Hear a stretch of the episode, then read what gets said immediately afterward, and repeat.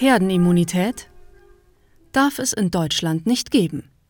Von Kai Rebmann. Gefühlt ist die Corona-Pandemie in Deutschland und Europa schon lange vorbei.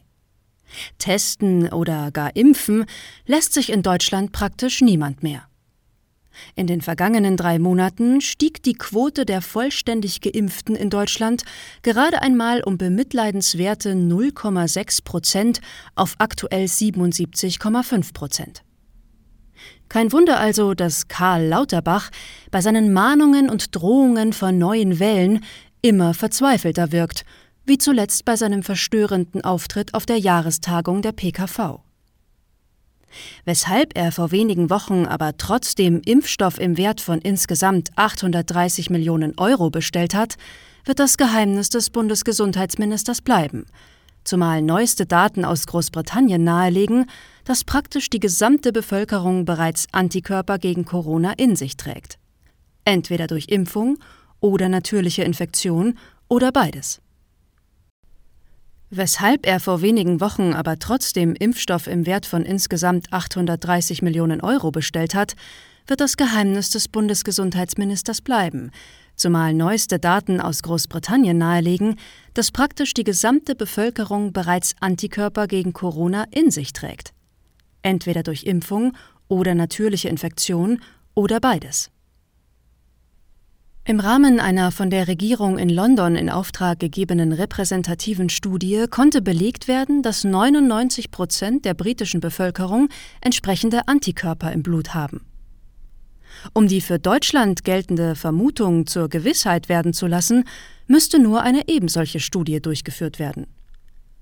Aus objektiv kaum nachvollziehbaren Gründen wehrt sich das Gesundheitsministerium aber mit Händen und Füßen gegen die Durchführung einer Antikörperstudie in Deutschland. Dass unsere Spitzenpolitiker nicht von selbst auf diese eigentlich naheliegende Idee kommen, kann eigentlich schon gar nicht mehr überraschen.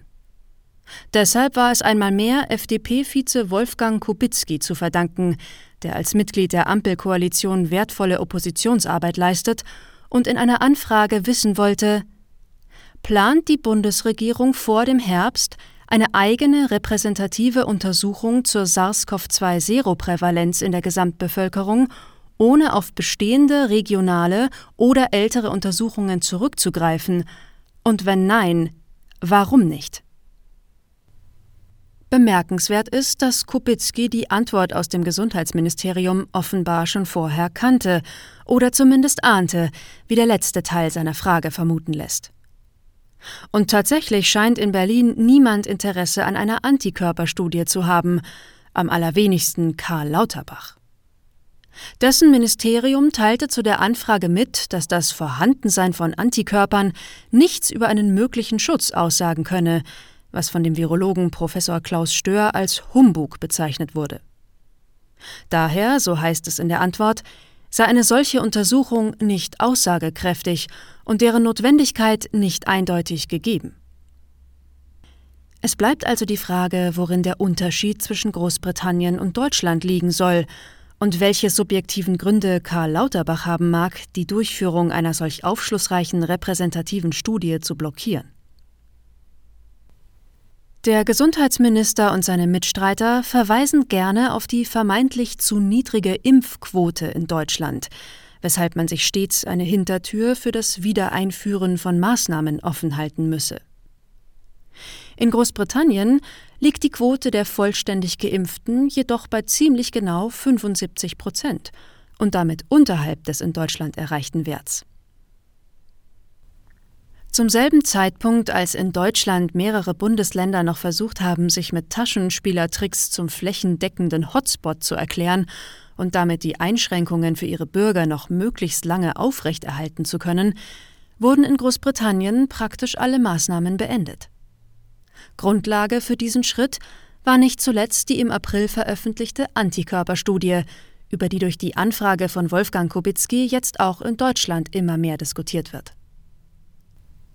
Im europäischen Vergleich ist die Impfbereitschaft in der Bevölkerung nur in Frankreich noch geringer als in Deutschland, wie aus einer Untersuchung der Universität Hamburg hervorgeht. Wo es um die Freiwilligkeit schlecht bestellt ist, Da hilft nur der Zwang. Deshalb haben die Corona-Jünger um Karl Lauterbach ihren feuchten Traum von einer allgemeinen Impfpflicht auch noch nicht aufgegeben, um die millionenfach bestellten und von Steuergeld bezahlten Stoffe doch noch irgendwie an den Mann zu bringen. Ob es der Volksgesundheit dient oder vielleicht sogar schadet, scheint bei diesen Überlegungen drittrangig zu sein. Der oben bereits zitierte Professor Klaus Stöhr ist seit wenigen Tagen als Berater der Bundesregierung tätig und legte im Podcast Corona-Strategie nach.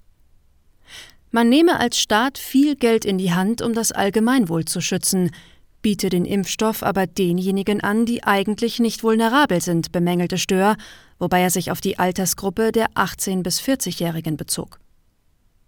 Nach Ansicht des Virologen ist eine repräsentative Seroprävalenzstudie nach britischem Vorbild unerlässlich, wenn die Bundesregierung genaue Daten darüber haben will, ob insbesondere in den Risikogruppen eine Immunlücke besteht und wie groß diese gegebenenfalls ist. Stör deutete an, dass das Bundesbildungsministerium bereits signalisiert habe, eine solche Studie mit Mitteln aus seinem Budget zu unterstützen. Darüber hinaus erhalte er regelmäßig Anfragen von Firmen und Privatpersonen, die ebenfalls Geld dafür spenden wollen, so Stör. Die von Wolfgang Kubicki gestellte Anfrage und die Bereitschaft des Bildungsministeriums, eine solche Studie eventuell doch unterstützen zu wollen, zeigt deutlich, wer bei dieser Frage auf der Bremse steht und welche Gründe es dafür gibt. Der Immunologe Dr. Andreas Radbruch von der Charité Berlin wird in der Welt wie folgt zitiert. Warum ist das Bundesgesundheitsministerium gegen eine Feststellung der Immunität in Deutschland? Weil das womöglich das Ende des Narrativs der Impflücke ist. Zu einer Überlastung des Gesundheitssystems werde es im Herbst nicht kommen, weshalb er eine vierte Impfung zu diesem frühen Zeitpunkt für fragwürdig halte, wie Radbruch erklärt.